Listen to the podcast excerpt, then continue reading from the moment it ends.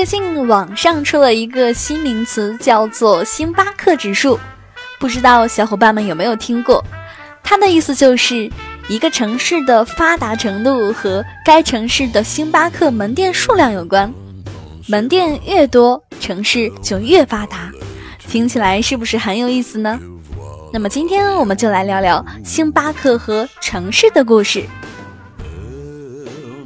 理财更简单，人生更自由。亲爱的简七理财的小伙伴，欢迎收听今天的电台内容。你也可以关注我们简七理财的公众账号，看到我们更多解读的推送内容。前阵子呢，有一种杯子受到了大家的青睐，尤其是提前步入中老年生活的九零后，它就是保温杯。而有一种杯子比保温杯更受人追捧，那就是星巴克的城市杯。不少人呢专门去某些城市，只是为了收集星巴克的城市杯。但是你以为星巴克只有城市杯吗？No，人家就代表城市，甚至呢还有一个专属的指数，叫做星巴克指数。那什么是星巴克指数呢？有一个很有意思的研究。称星巴克门店的数量与一个城市的经济发展水平、商业活力和对外开放的程度有很大的关系。那这个关系呢，就被总结为叫做星巴克指数。简单来说呢，想选择发展水平不错的城市，那你可以数数那里的星巴克的数量就行了。但是咖啡店这么多，为啥只有星巴克指数呢？主要原因呢有三点。第一，除了星巴克，我们还可以经常见到的 Costa、漫咖啡等其他著名的连锁咖啡品牌。但星巴克是几大连锁咖啡品牌当中最早进入中国市场的，在其他的连锁品牌刚刚进入中国时，还在摸索如何站住脚时，星巴克早就成了一霸，为咖啡行业确立了标准。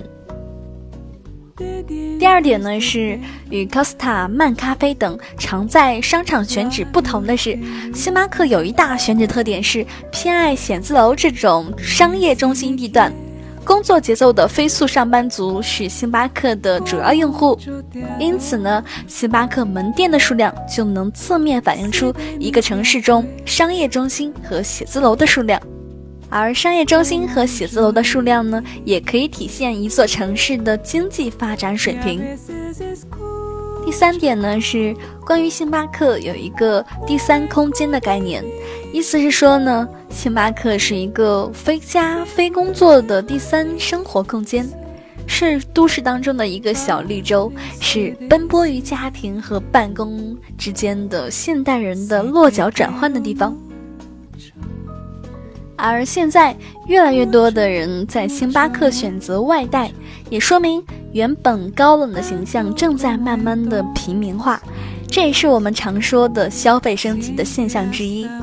一个城市的消费升级越明显，也反映了这个城市经济正在高速发展。甚至有人把星巴克指数看作是另类版的 GDP。其实，除了星巴克指数，还有一些奇葩指标也能帮你筛选城市。虽然看起来这些指标有些另类，但是都还挺靠谱的呢。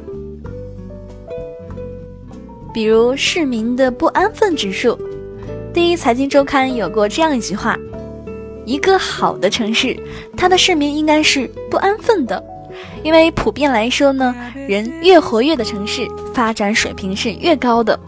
尤其是在电商、手机设备、智能出行等方面的活跃度，比如今年双十一全天交易额前十省份的排名，基本上也对应了省份的发展水平。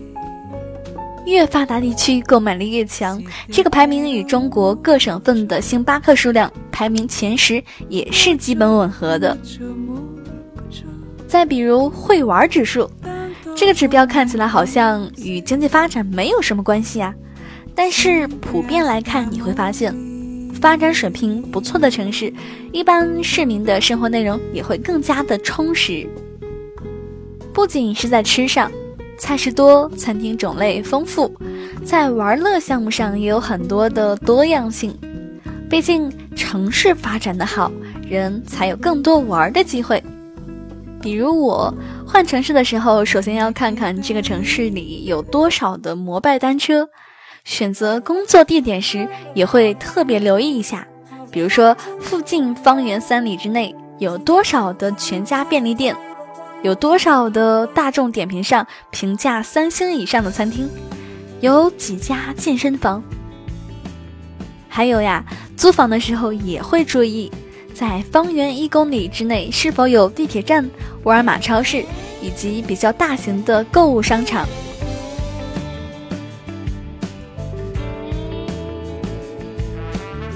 我们很多人，尤其是年轻人，都希望去发展不错、机会多的城市来奋斗。看厌了正经的统计数据分析，关心一下这些奇葩但是更接地气的标准。或许会更加实用哦。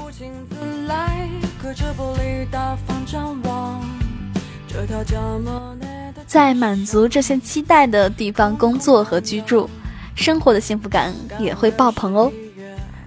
好啦，今天的内容就到这里。顺便问一句，你是怎样选择适合自己发展的城市、工作地点或者是居住地点的呢？在留言区和我们一起交流吧。大人有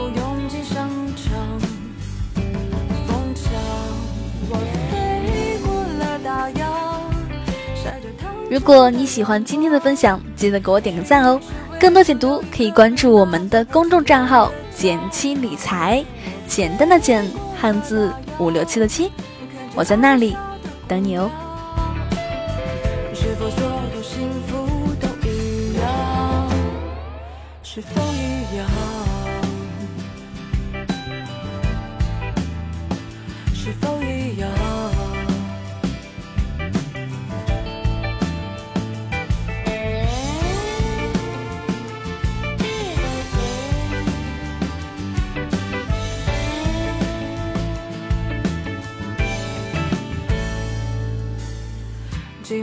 山核桃留在六号公路两旁，大张旗鼓的刚修，原来就像个菜市场，一桌体面的人。